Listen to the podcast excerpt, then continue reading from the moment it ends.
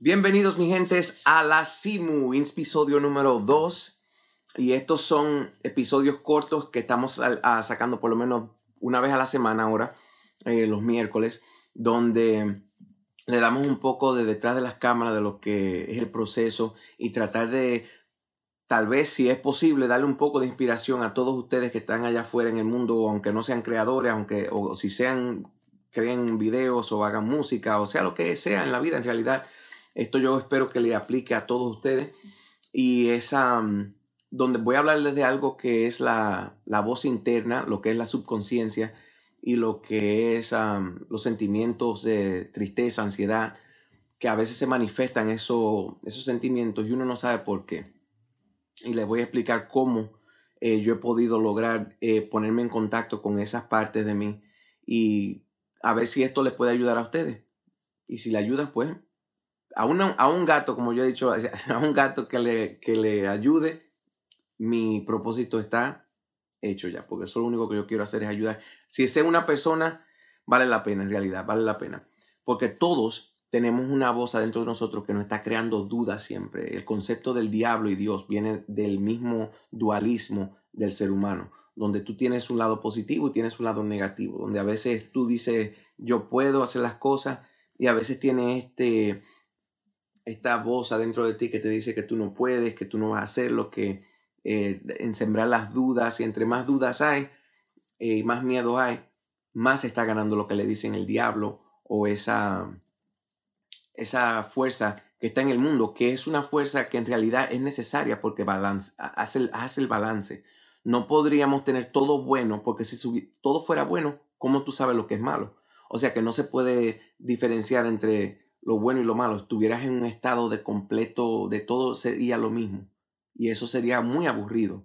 O sea, eh, yo vengo del concepto eh, hindú donde se dice que esto es todo como una, un teatro, como un play, donde, por ejemplo, esto es una obra de teatro, donde tú mismo escribiste esta obra y tú mismo sabías cuáles eran los, de, los te digo? Los ah, problemas más difíciles que tú ibas a pasar y cómo era que tú ibas a crecer. Ah, esto viene de un filósofo que me, va, que me inspira mucho a mí, que yo espero que a ustedes eh, le, le, voy a dar una foto aquí de Alan Watts, es uno de mis filósofos favoritos, y él dice una de las cosas que más me han impactado en toda mi vida, que tú eres lo que tú estás buscando. ¿Qué significa eso? Te lo repito, tú eres lo que tú estás buscando. Muchas veces nosotros vamos a buscar la felicidad en lo externo, lo que está allá afuera, que si fuera esta pareja, que si fuera este hombre, que si fuera el dinero, que si fuera... Nada de eso te va a llevar la felicidad, nada de eso te va a llevar la felicidad, nada de eso te va a, a, centrar ni te va a tapar ese hoyo que tú tienes en tu corazón. Lo único que puede hacer eso es tú mismo buscando esa parte de ti que está vacía y escuchando esa voz. Porque la gente que sabe de meditación te va a decir, que meditar no es simplemente tener la mente en cero. Eso es ah, una cosa que dice la gente que en realidad no tiene sentido. Tú nunca vas a llegar a tener la mente en cero o tener la mente completamente callada. Lo que tú estás tratando de hacer en buscar la meditación es escuchar esa voz dentro de ti, que es la voz de Dios, que es la conexión a Dios. Lo que nosotros le decimos Dios, o tú puedes decirle el centro o, la fuerza, la magnitud, todo lo que tú, o sea, lo que está más allá. Y esa voz está dentro de ti. Entre más tú la escuchas, más tú vas a darte cuenta de todas las cosas negativas que tú te dices a ti mismo, diario. Eh, si, ay, no estoy muy gordo, no puedo hacer esto, es muy feo, no puedo, bla, bla, bla. Todas esas cosas están en la mente. Y entre más tú te pones en tono, eh, o sea, eh, calibras para escuchar esa voz, más pronto vas a poder salir de esa, de esa esclavitud que tú tienes en esa voz. Y eso es lo que yo he hecho. Eh, porque recuérdate, tampoco yo no tengo esto resuelto. Esto es una batalla diaria que yo tengo que sacar conmigo mismo para hacer un video, para hablar con ustedes o para sacar una canción, porque yo estoy lleno de dudas, lleno de ansiedad a veces. Y ha sido ese proceso de escuchar esa voz adentro de mí que me ha ayudado a superar esas inquietudes que yo tengo y esas ansiedades. y me he dado cuenta de que yo mismo me estoy maltratando. Y esto es lo que yo espero que ustedes hagan, que si ustedes tomen un momento, respiren, lleguen al centro y vuelvan a sí mismos, ustedes se van a dar cuenta de todos los abusos que uno comete contra uno mismo. Yo mismo te pregunto a ti, tú, después, si tú haces ese ejercicio de meditación y te escuchas a ti mismo, tú hablarías con una persona, con un extraño así, a menos que tú seas un abusador, obviamente. Si eres un bully, pues entonces está bien. Pero los bullies son la gente que son más inseguras, en realidad. Y yo lo que quiero es que tú llegues a ese momento donde tú escuches esa voz dentro de ti que te está llenando de dudas y que la transmute, que la cambies, que cambies lo que te está diciendo. No que la ignores, sino que aceptes lo que te está diciendo porque muchas veces hay verdades en esa voz.